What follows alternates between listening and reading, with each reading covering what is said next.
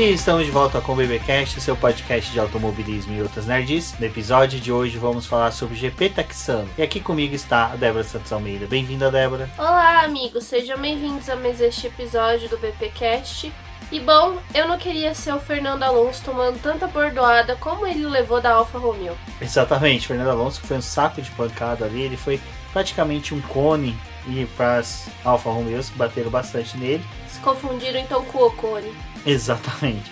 É, confundiram com a Alpine errada. Mas antes da gente falar do GP texano, a gente vai falar um pouquinho aqui do Boletim Paddock, é onde que a gente tem nossa campanha de financiamento coletivo e contínuo do Após, onde você, ouvinte, caso queira auxiliar o Boletim do Paddock no seu desenvolvimento e seu crescimento, você pode auxiliar a gente financeiramente aderindo a um dos planos do Após ou também se inscrevendo no nosso canal do YouTube e participando do programa de membro. Conheçam o nosso canal do YouTube para poder ajudar a gente a chegar aos 2 mil inscritos lá no canal e também ajudar a gente lá na plataforma para a gente poder crescer mais e para que mais pessoas que gostam de automobilismo também conheçam o nosso trabalho.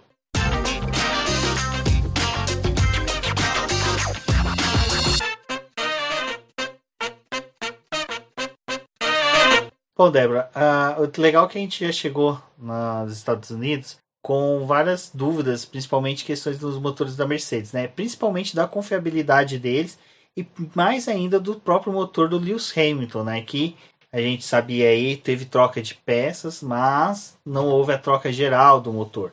E para nossa surpresa, quem sofreu mais uma troca de motores foi o Valtteri Bottas. É, o Bottas já foi anunciado ali na sexta-feira que eles iam fazer a troca do motor de combustão interna dele, o mesmo, a mesma peça que já foi trocada duas vezes, né, e que já rendeu punições para o Bottas em outras corridas esse ano, mas como ele estava fazendo uma troca recorrente da peça, ele só ia perder cinco posições no grid de largada. A parte ruim é que essa coisa da confiabilidade do motor da Mercedes está interferindo bastante no desempenho deles tanto porque a Mercedes não sabe quando que ela vai precisar trocar novamente o motor do Hamilton, né? E se vai ser realmente necessário fazer essa troca, mas de qualquer forma é algo que eles estão precisando avaliar corrida após corrida. E pode ser que o Hamilton tome novas punições até o final da temporada. A parte também preocupante que a gente tem com tudo isso é que o Hamilton ele tá correndo risco também de abandonar uma corrida por quebra do motor. Então a Mercedes está pensando né, nas melhores formas de lidar com isso, porque se ele tem uma quebra de motor e na próxima corrida eles têm que fazer a troca, teoricamente são duas punições que ele acaba tendo, né? Uma por não terminar uma corrida e outra por ter que largar algumas posições atrás.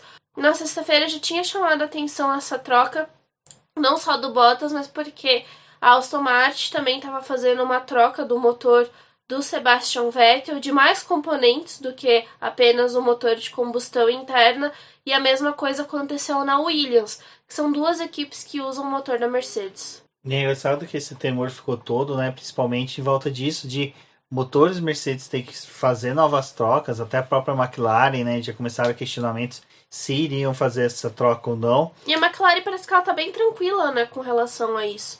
Na verdade, foi uma coisa que o Toto Wolff até falou, Falou, é, a gente não esperava ter tantos problemas ao longo do ano, né? A gente. E o que surpreende ainda mais é que a gente tá tendo problema e o pessoal que usa os nossos motores não.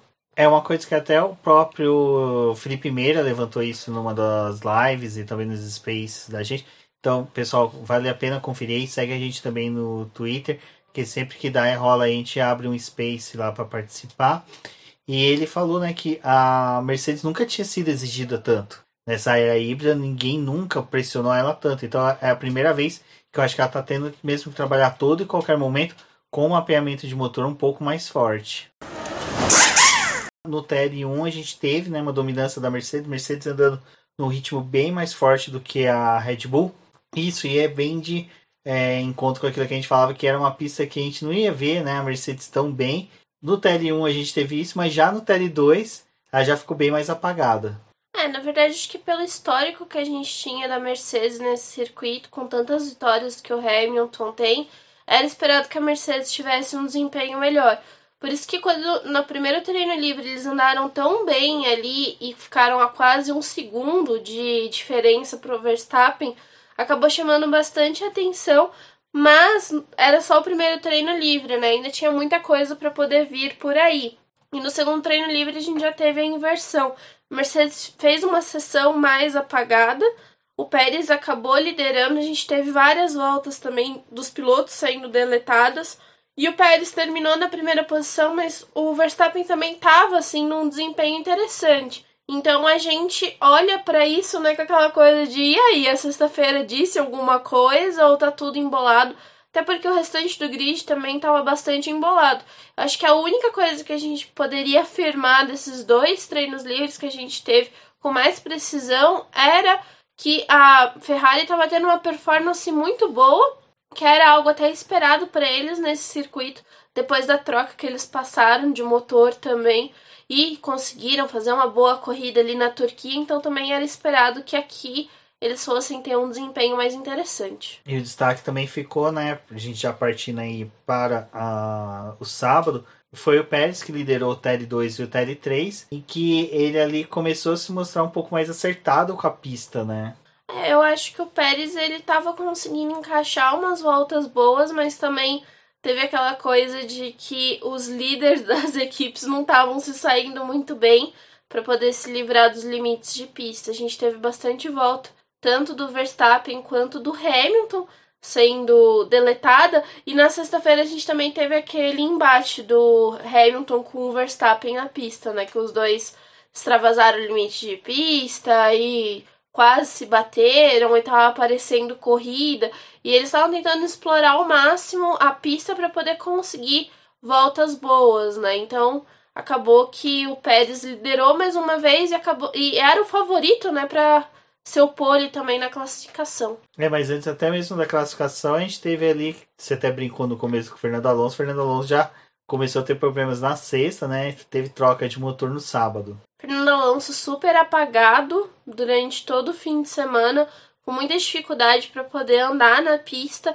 É, logo que a gente teve o primeiro treino livre, ele já saiu dos box, teve problema e a gente teve aquela paralisação ali da sessão para remoção do carro dele. É, foi uma das coisas que a equipe acabou alertando ele pelo rádio, né, pedindo para ele parar o carro imediatamente, que não dava para eles seguirem. Até que foi uma manobra da Alpine de conseguir retomar com ele a, a, a, sessão, né? Então ele participou ainda do primeiro treino livre, do segundo treino livre, mas na no sábado eles já informaram que teve que trocar toda a unidade de potência do Fernando Alonso e a troca do Alonso foi muito mais drástica do que a de todos os pilotos que a gente teve do fim de semana, enquanto é, tanto o Sebastian Vettel e o George Russell passaram por trocas pequenas no motor, o Alonso ele recebeu uma unidade de potência inteiramente nova. Então, todos os componentes que fazem parte da unidade de potência, que se não me engano são sete elementos, foram trocados. Bom, dessa vez a gente teve uma, coisa, uma característica interessante na classificação, né? Que foi que os pilotos punidos decidiram, né, realmente acelerar, entregar resultado e todos avançaram por Q2. Normalmente a gente vê eles somente dando ali algumas voltinhas, só um checkdown mesmo, só que dessa vez não, até o Vettel mesmo, que é um piloto que dificilmente iria pro Q3, sabe? Que ficaria no Q2, principalmente do da Aston Martin não tá rendendo tão bem, ele com, competiu normalmente no Q1, conseguiu avançar pro Q2 e foi, foi, foi um, algo interessante que é uma coisa que a gente até criticou quando teve uma das vezes que teve punição, que era esse lance dos pilotos nem sequer fazer volta rápida, nem quiser tentar. O Verstappen foi um desses quando teve a troca de motor. É, então, ali, aqui, né, na verdade, no circuito das Américas, eles estavam bem preocupados quanto à posição de largada. Então, a gente teve esses pilotos que, mesmo punidos, tentaram avançar para o Q2 porque ia determinar a posição de largada deles é, no domingo. Então, como tinha mais de um piloto punido, ia depender é, da, do posicionamento deles em questão de voltas, né, do, do tempo, aonde eles iam largar. Então a gente acabou tendo essa movimentação aí realmente na pista. Parte ruim foi o George Russell tendo o tempo dele, né? O único que ele tinha conseguido aferir sendo deletado. Outra característica interessante aí já no Q2 foi o Fernando Alonso, né? Que teve que fazer a vez aí de segundo piloto e dar vácuo pro Ocon, mas as Alpines esse final de semana estavam uma draga na, nessa pista. É, nem tanto que disputaram posições aí, desculpa, né, com as Alfa Romeos, né? Então foi realmente um final de semana para escrever das Alpines já ali no treino classificatório mesmo. Fernando Alonso está demonstrando, né, muita benevolência aí para com o companheiro dele de equipe. Eu ainda estou com aquela teoria de que Fernando Alonso morreu e foi substituído, porque não sei como existe tanta bondade no coração de Fernando Alonso, até mesmo ficando pistola com as Alfa Romeo. Mas é, ele teve que ir, né, para a pista para poder ajudar o Ocon cedendo o vácuo para ver se o Ocon conseguia passar. Mas, gente, olha só como o mundo é, né? esse mundo aí, ele é uma terra que acaba capotando, né?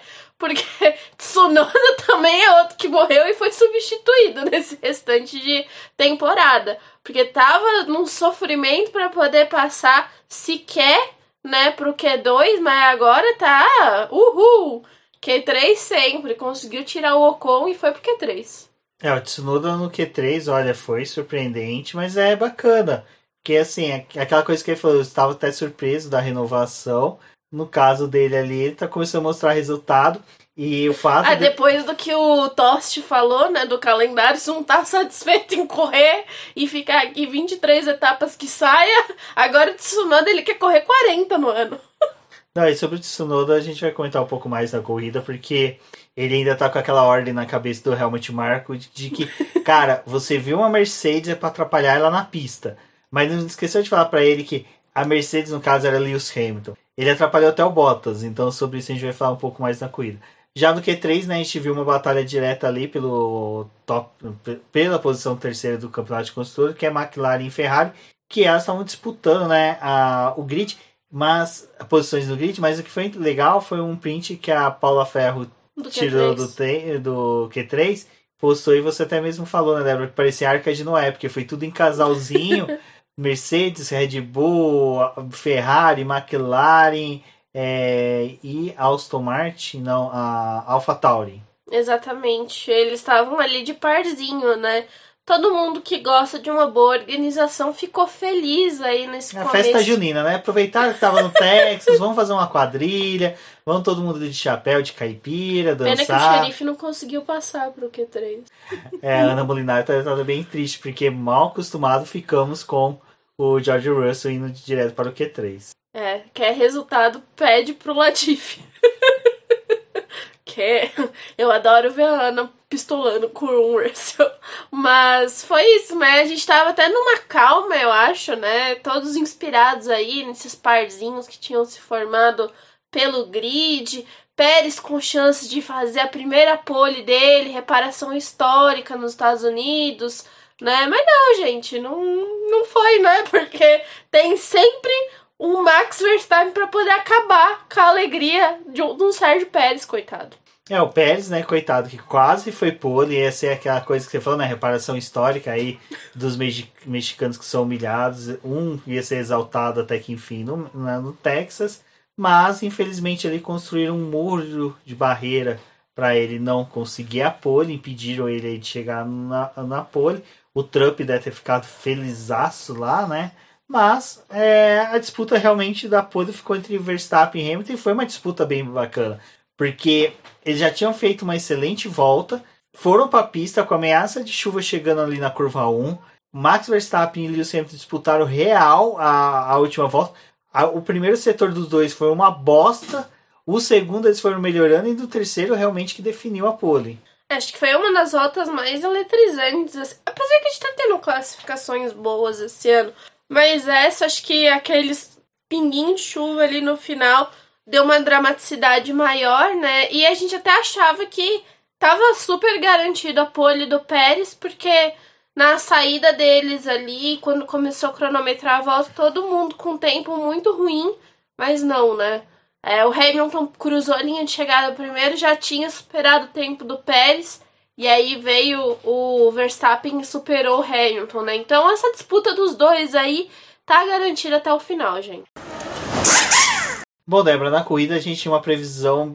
Na verdade, todo mundo tava fazendo duas previsões para largada.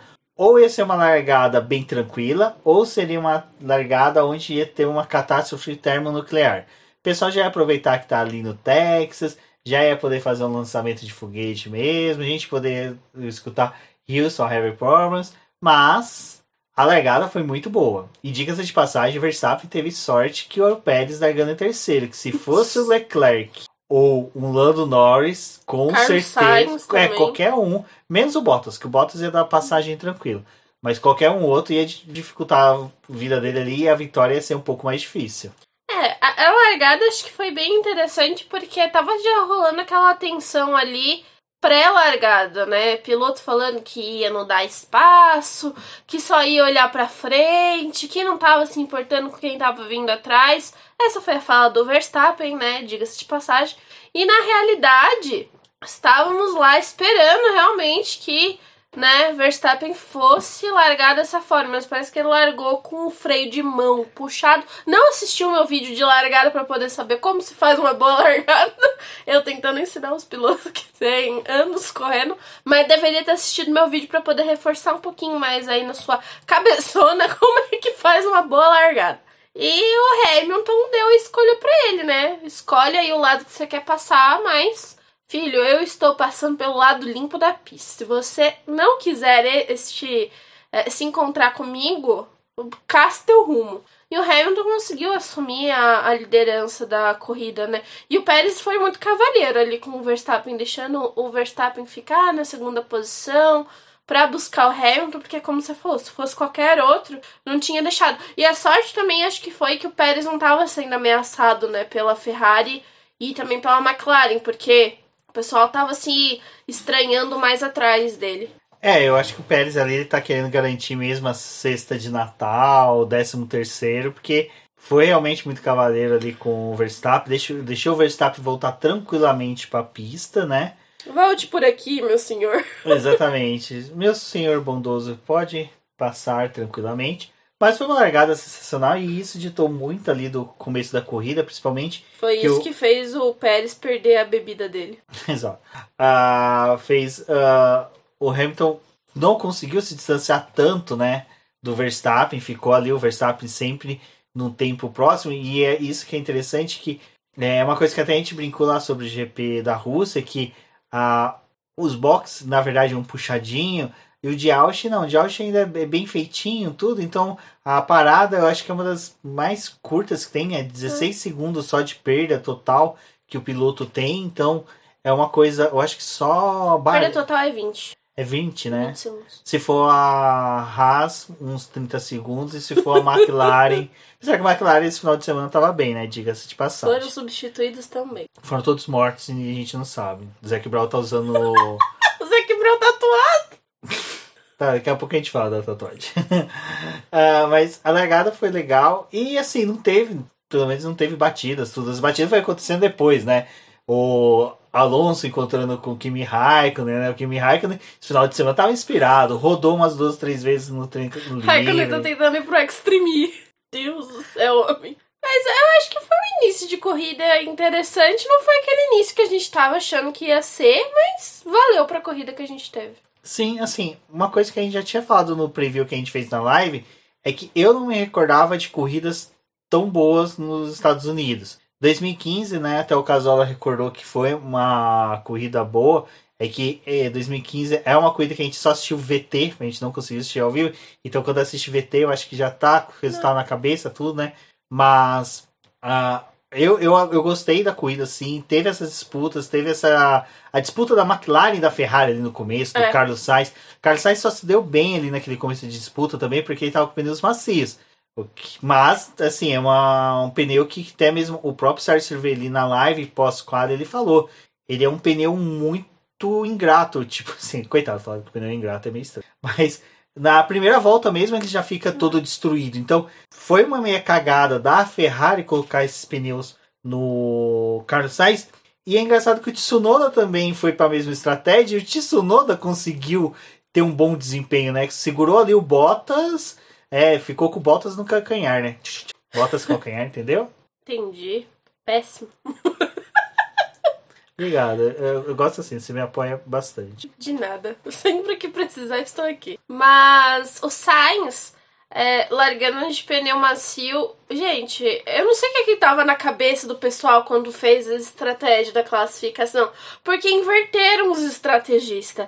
Ali pro Giovinazzi botaram um pneu médio acreditando que ele tava com a Ferrari para poder passar pro Q3, não é mesmo? E no carro do Sainz eles desacreditaram que o Sainz conseguia fazer uma volta boa com o pneu médio e mandou ele com o macio. Ora, pois, como é o mundo, não é mesmo? Cada um acredita no que pode. Alfa Romeo sonha demais. Mas. É que a Alfa Romeo pegou alguns estrategistas da Ferrari e os caras ainda estão pensando que consegue fazer alguma coisa. É, a Alfa Romeo tá precisando acordar desse sonho que ela tá vivendo aí. Mas a gente teve realmente isso da questão dos pneus, né? E a Austin é um negócio que é muito doido, porque apesar de todo o recapeamento que a gente teve em 40% da pista, não mudou nada, né? Recapearam os 40% que tava bom e os 40% que tava péssimo Ora, deixaram. Pois. Nossa, meu cálculo de matemática é sensacional, né? Recapeou 40 que tava bom, deixou os 40 que tava péssimo e os outros 20 estavam pior ainda. Então é, pode okay. prosseguir. Tava numa situação complicada, né? E o pessoal reclamando durante todo o fim de semana dos bumps e também é, da questão dos pneus, mas até que era, foi interessante, eu acho que o que a gente teve de desenvolvimento da corrida, porque eles foram mesmo para duas paradas, né? Eles não tenta, não arriscaram fazer uma corrida com uma parada só. Então aquilo que a Pirelli tinha previsto de duas paradas acabou acontecendo. Eles repetiram praticamente o trabalho que foi feito no GP é, dos Estados Unidos de 2019, mas acho que com um pouco mais de dificuldade para poder trabalhar com os pneus, porque é, mesmo quem largou de pneu médio não ficou muito tempo na pista, né? As paradas começaram a acontecer antes.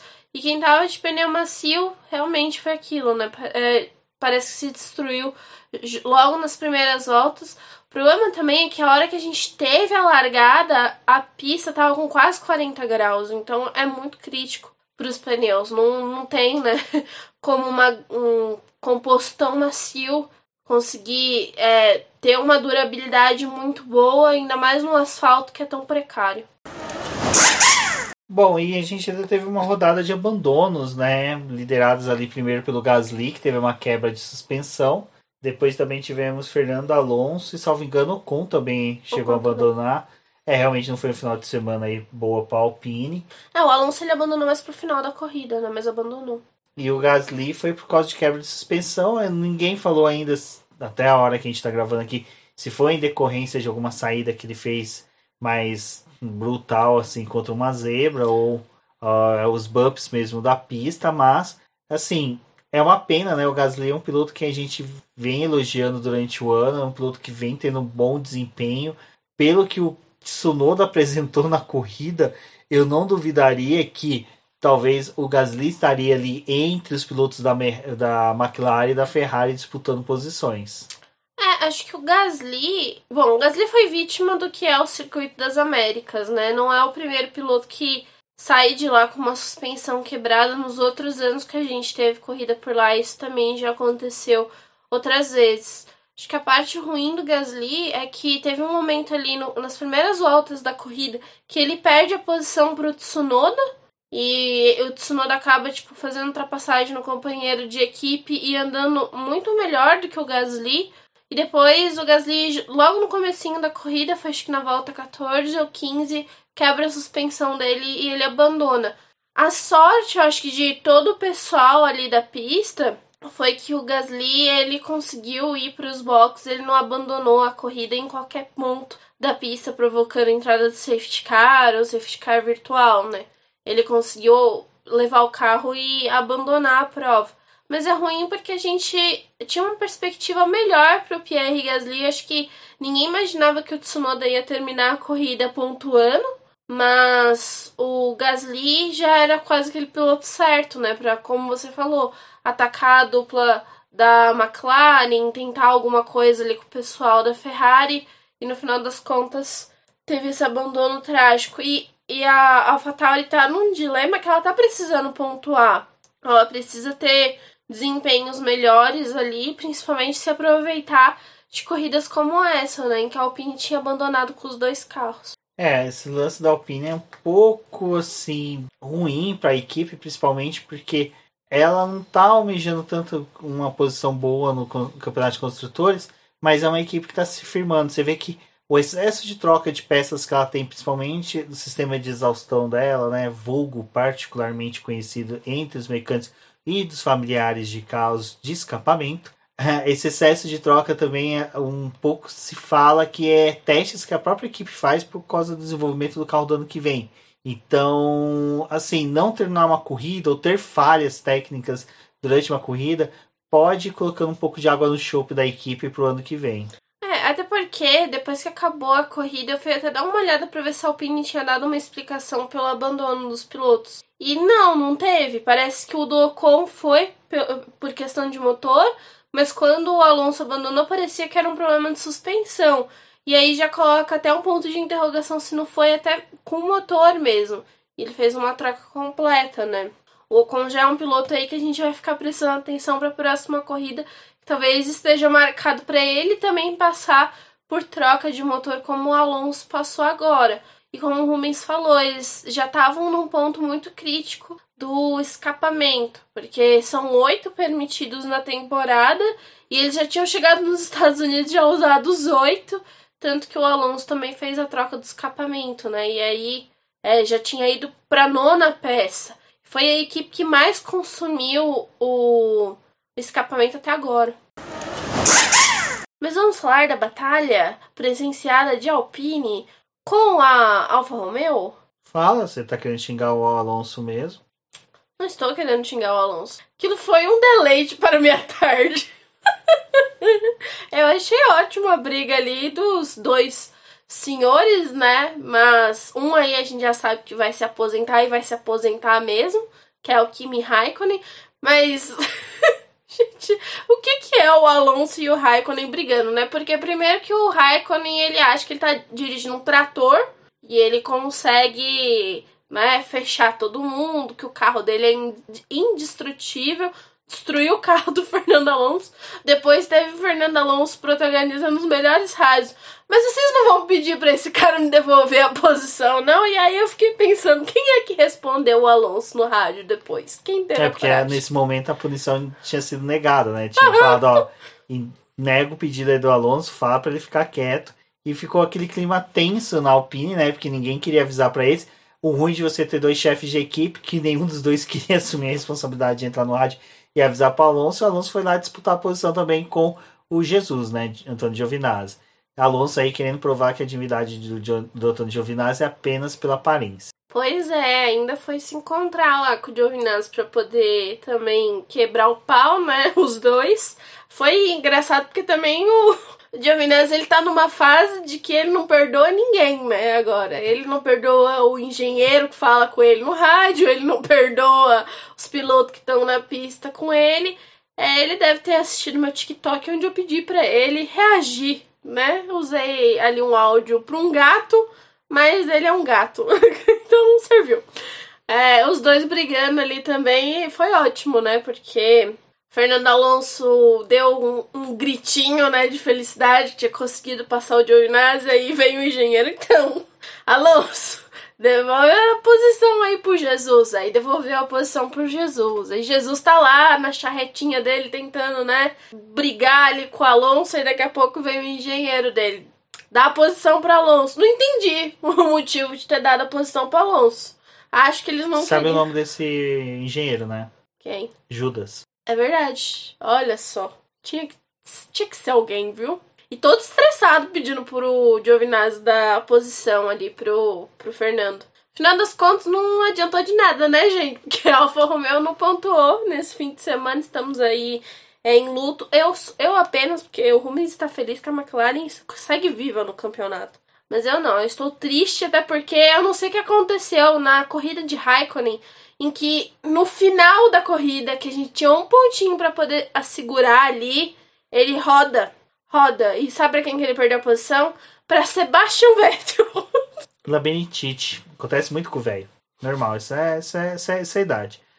Tenho certeza que ele tá querendo uma vaga no Extreme. Olha, eu não vou negar. O Kimi Raikkonen, se fosse pra Extreme E, seria. Contratado olha, pela McLaren, olha só! Mas a McLaren, a McLaren já tá com acho que os dois pilotos. Se não me engano, pelo menos o piloto homem, ela já tá, só não tá com a pilota mulher. Ainda. Podia ser a Bruna Tomazelli. Seria perfeito. Seria sonho de todo McLarista brasileiro. Da McLaren, né, a gente tem que falar aí que Daniel Ricciardo realizou dois sonhos, tatuou um chefe de equipe, né, chupa Cyril. Zac Brown mostrou que, que é um homem que cumpre com a palavra, um homem íntegro. Foi lá e fez uma tatuagem do autódromo de Monza no braço dele, com a data da vitória do Daniel Ricciardo, perfeito. E ainda deixou o Daniel Ricciardo. Isso que eu falo, isso que é um chefe bom. O cara pegou, ele foi lá nos Estados Unidos, comprou no leilão o carro do Daniel, levou para a Europa, fez toda a manutenção, deixou bonitinha, leva de novo para os Estados Unidos para o funcionário dar umas voltinhas, fazer um zerinho. Um zerinho. e cara, é muito da hora isso, que é o seguinte, fez um bem danado pro Daniel Ricciardo, porque o Ricciardo ficou na frente no final da corrida e fez uma puta de uma corrida, uma corrida bem Daniel Ricciardo, e ficou à frente do Lando Norris, que coitado do Lando Norris estava apagado. É uma coisa que eu já até comentei com a Débora, eu acho que eles quando ele é um final de semana que ele não, não tá bem, que ele não se encaixa desde o início, ele não, não tá bem. Eu vou, eu vou ser aqui agora a Maria Fifi. Eu acho que o Lando Norris sentiu um pouco a questão de muito holoforte para cima do Daniel Ricciardo, sabe? Não aquele, aquele ponto, uma coisa negativa, ruim dele, mas eu acho que ele sentiu um pouco assim, tipo, cara, eu tenho que entregar resultado, tenho que fazer, porque o Lando Norris esse final de semana não tava tão bem na pista, sabe? Não, não sabe? Ele estava irreconhecível comparado com o que ele estava sendo no começo da temporada. Torço para que o Will Mesquita venha, me corrige e fala que realmente era uma pista que a McLaren não almejava muito e que realmente o Daniel Ricciardo tirou um coelho da cartola durante a corrida. Eu acho que olhando para McLaren e Ferrari era esperado um desempenho melhor da Ferrari e não da McLaren, porque tanto o Leclerc quanto o Carlos Sainz pareciam que tinham chances de fazer uma boa corrida. O problema acho que também da Ferrari foi ter usado aquele pneu macio no começo da, da prova e depois o, o restante da corrida ali, né, conforme foi se desenvolvendo.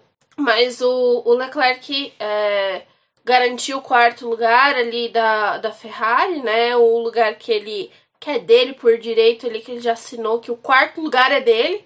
E para a McLaren sobrou ali para eles poderem disputar a posição, tudo com a Ferrari. O Ricardo foi muito bem de garantir o quinto lugar, mas eu acho que o, restante da corrida, o final da corrida, depois a gente teve o Bottas, né, fazendo ultrapassagem no, no Norris e também no Sainz para poder terminar na frente dos dois. Então eu acho que também não era um circuito para a McLaren assim é, a melhor forma para eles, para eles obterem a melhor performance. Mas o Lando ele tá um pouco apagadinho mesmo. Acho que depois de ter perdido aquela vitória, de ter tomado um não da, da McLaren de olha, a gente não vai te dar aqui é, essa, essa vitória né, lá em Monza, deu uma, uma parada nele. Mas acho que ele tem tudo para poder melhorar para poder continuar a ter boas corridas. Vamos ver o que, que ele consegue fazer. Agora temos aí Zac Brown tatuado. O que a gente precisa lembrar disso é que temos dois chefes de equipe, né?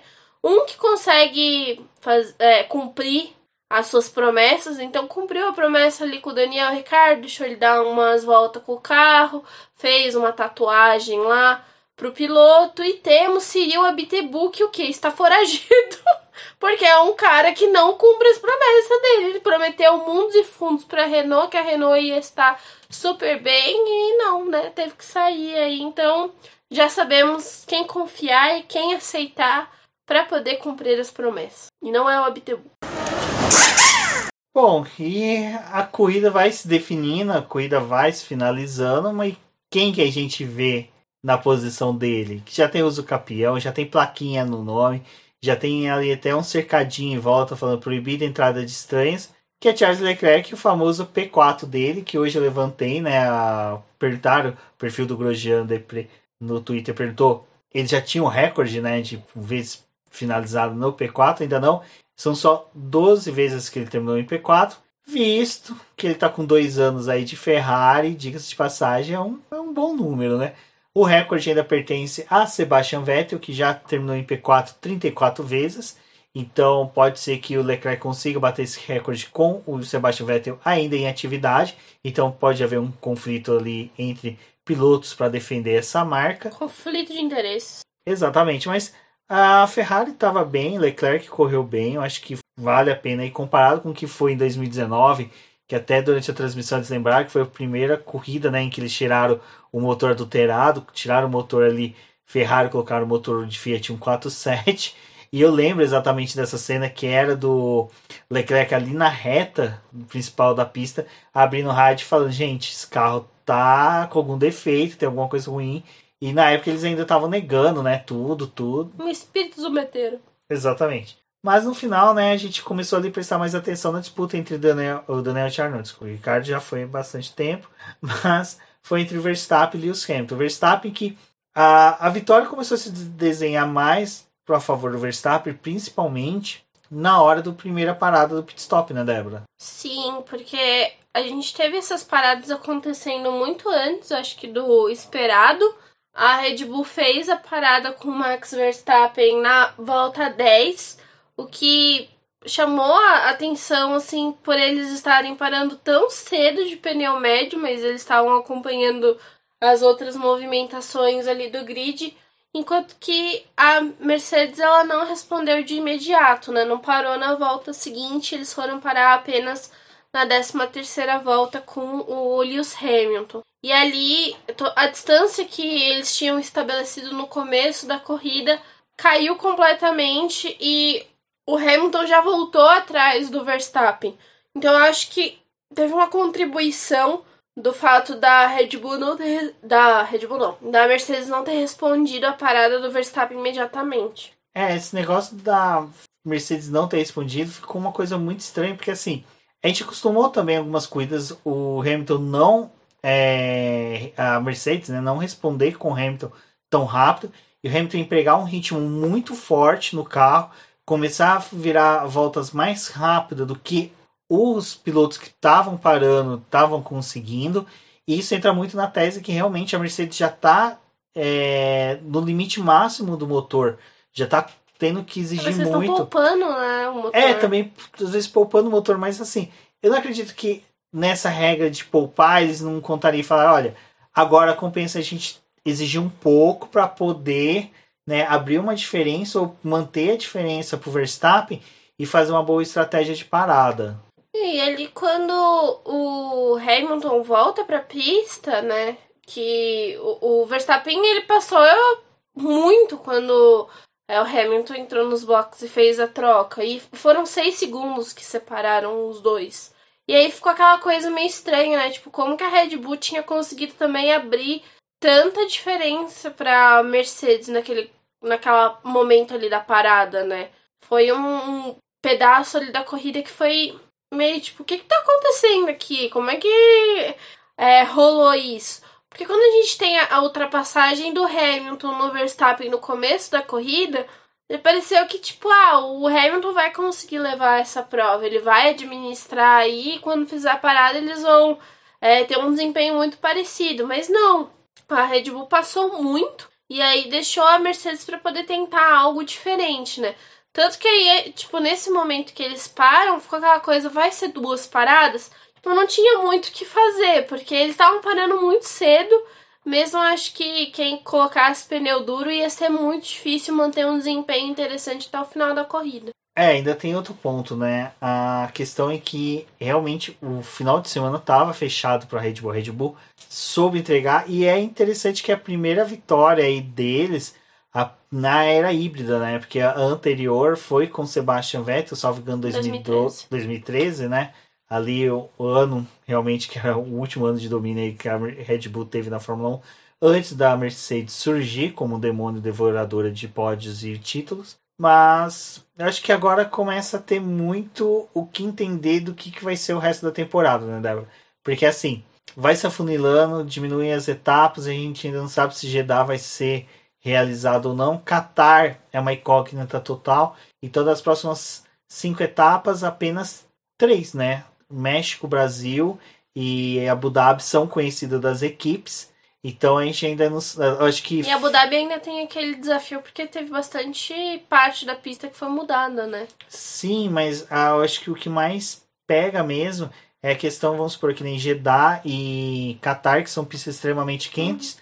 Mesmo a Red Bull tendo todo esse temor de quebra do carro, e como você mesmo pautou, que seriam duas punições, né? A quebra. Red Bull não, Mercedes. Mercedes, desculpa. Mas aí é, é, é, nisso que eu queria entrar. A Red Bull também começa a chegar com temor, né? Porque ela também pode sofrer. É uma coisa que fica em aberto para as duas. Não fica somente para. Tudo bem, a Mercedes não fez a troca, mas a Red Bull também pode sofrer com dano. Então, eu acho que pro fã fica muito legal acompanhar, porque não tem como a gente cravar que o, o Verstappen já venceu 12 pontos. Não é algo tão grande, é um. Se você parar para pensar, é uma vitória em um quarto lugar que pode acontecer para um dos dois pilotos. Então, pode sim mudar bastante. Uma corrida que um abandone e o outro pontue e chegue no pódio já faz com que realmente a disputa fique mais acirrada. E não duvido que ela vai ser realmente definida na última corrida. É, não só isso, né? Aqui no, nos Estados Unidos a gente pode dizer que era tipo uma corrida de estratégia, mas também tinha de desempenho do carro. Uma pista que não era tão favorável para a Red Bull, mas a Red Bull conseguiu tirar muito proveito. É, conseguiu os dois carros no pódio, então para eles foi um resultado muito bom. Para o Max, então, nem se fala, né? Ele consegue abrir um pouco mais de diferença para o Hamilton. Mas, é, de qualquer forma, as próximas corridas é como você falou, tem ainda toda essa tensão de se os motores vão aguentar e o que, que vai precisar ser feito. E uma das coisas que a gente tinha discutido lá do Space. Chega nesse momento agora do campeonato, as equipes estão brincando de Frankenstein com os motores, né? Faz troca de pés, os componentes que eles ainda têm disponíveis, que eles já fizeram troca, eles vão manejando para poder usar durante o fim de semana. Então, na sexta-feira, faz as atividades com o motor com a potência pior, pro sábado que já sabe que precisa estar o carro completamente ajustado, que vai correr no domingo, eles botam as peças melhores. De qualquer forma, conforme o, fim, o, o ano vai chegando, né, o final do ano vai chegando aí para as equipes, mesmo que a, a Mercedes faça uma troca de motor, ela teria, se ela fizer uma troca completa do motor, né, como a Alpine fez agora, faça algo tão drástico aí que compense para eles, fica uma incógnita na cabeça da Red Bull de será que também não compensa a gente fazer uma troca inteira desse motor e contar com um motor novo, com mais potência, uma coisa melhor até o final do ano? Porque está brigando com coisa de desempenho, né? E todo mundo sabe que o motor conforme ele vai sendo mais usado, vai tendo mais quilometragem, ele vai perdendo um pouco de eficiência. Ele não vai entregar a mesma coisa que ele entregaria se ele fosse novo. Então acho que para todos os times está bem crítico. A Mercedes ela sabe o problema que ela tá tendo em uma peça, mas ela não, não tá conseguindo entender da onde está se é, originando esse problema, né? Eles ainda estão tentando ver o que, está acontecendo, porque eles realmente eles não estão entendendo. E até porque é o motor do carro deles, tipo, das, das equipes clientes não estão sofrendo também dessa forma. E aí é um pouco mais complicado, porque você usa os dados das equipes clientes também para poder entender um pouco, mas de qualquer forma não tá solucionando muita coisa aí para eles. Acho que vai ser fins de semana interessantes aí. A gente vai vir aqui para Interlagos, onde muitos acham que a performance da Red Bull vai se sobressair com a da Mercedes, mas pistas que a gente tinha praticamente certeza que ia ser para uma, a gente teve resultados diferentes. Então vamos ver aí até o final do ano. Abu Dhabi é aquela coisa, né? A Mercedes também tem um bom rendimento por lá, tem bons resultados, mas a Red Bull a gente tá penando com eles aí. Acho que vai ser disputado até o final do ano. Talvez o campeonato de construtores não dá ainda para poder definir, mas está um pouco mais tendencioso para os resultados da Mercedes. Mas no de pilotos a Red Bull tá indo bem com o Verstappen, mas o Verstappen ele tá se aproveitando de problemas, de questões que a Mercedes teve, que foi algo que no começo do ano faltou um pouquinho pra Red Bull também, né? Se aproveitar desses momentos aí que a, Red, que a Mercedes tava tendo dificuldade. Foi quando a Mercedes tava conseguindo liderar a corrida, tava com resultados melhores. Mas eu acho que ainda é muito é, cedo, mesmo faltando cinco corridas até o final, pra gente cravar que o Verstappen leva, porque tem tudo isso que você falou. Depende do desempenho deles, também se a gente não vai ter nenhuma quebra de motor ou o que cada equipe vai fazer com relação às suas trocas. É, e vale lembrar que em lives passadas, até com a participação da Rafael do Garoto da F1, a gente pautou sobre troca de motores. A gente falava, nossa, mas trocar um motor que nem no México, como eles falavam, que possivelmente seria a troca mais correta que a Mercedes teria, porque é uma pista que a Mercedes não vai tão bem, então minimizaria perdas. Estava é, muito distante, mas GP do México já é o próximo. Uhum. Então, se a Mercedes fizer uma troca no próximo GP, hipoteticamente, Max Verstappen vença 25 pontos, Lewis Hamilton me chega em terceiro, quarto lugar, não tá tão perdido, se parar para pensar, sabe? Eles ainda teve a sorte que entrou, né, Qatar, Jeddah, então ainda tem, vão ter quatro tem gordura, corridas, né, tem gordura para disputar. E é o que você falou. E se numa dessa do México eles decidem trocar também do Verstappen, sabe? Para pô, a gente os quatro próximas corridas é potência total no talo. Uhum. Então assim, não é não é uma coisa tão ruim. Então as duas equipes têm muita coisa ainda que podem fazer, podem ainda extrapolar, podem tentar várias coisas. Não, e, e aquela coisa da suspensão também, né, que a Mercedes conseguiu fazer agora com o carro para para esse ano, né, e para essa reta final. Estão conseguindo trabalhar muito bem com a traseira do carro. A gente tem que ver como é que essa traseira desse carro vai sair nas próximas corridas do ano também. Exato, pessoal. Então, para conversar mais com a gente aí, não deixem de seguir a gente lá nas redes sociais. Quem sabe no Twitter pinta um Space. Se você segue o canal do Boletim do Paddock, desculpa. Se você segue o perfil do Boletim do Paddock no Twitter, você pode participar com a gente do Space, é só solicitar. Estando também na live, você pode conversar com a gente pelo chat e vai ser muito bacana. Terça-feira agora teremos live e até o GP do México teremos bastante coisa aí para conversar, ainda tem muita coisa para se falar. Não esquecemos ainda da vaga do Giovinazzi que está sendo discutida quem irá para lá, né? A Débora aqui está muito contente com essa demora que está tendo. E logo logo estaremos também discutindo o GP do Brasil, então vai ser muito bacana acompanhar. Então, aqueles recadinhos de sempre. Ouviu o BBcast, se possível, compartilhe nas redes sociais, marquem a gente para a gente saber quem são vocês, poder conversar com vocês. Teve ideias, dúvidas, mande para a gente. Não se esqueça de se inscrever no nosso canal do YouTube. Eu sou o Rubem GP Neto, agradeço a todos que ouviram até aqui. Um forte abraço e até a próxima. Marquem a gente nas redes sociais depois de escutar esse programa. Eu sou a Débora Almeida, no Twitter como The Flowers e até uma próxima.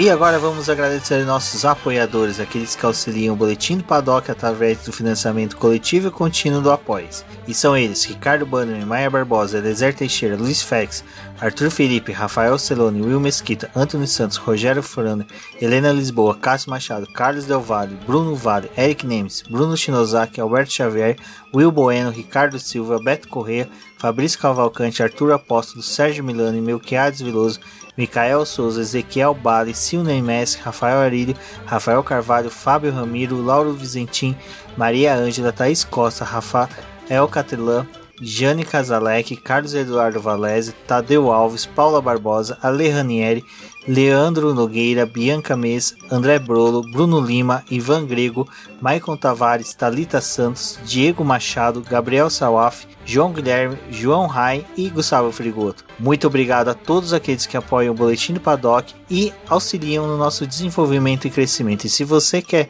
apoiar também o Boletim do Paddock, entre em contato com a gente através dos nossos perfis oficiais ou acesse o link apoia-se.com barra Boletim do Paddock e lá você terá as opções de apoio ao Boletim do Paddock. Um forte abraço e obrigado!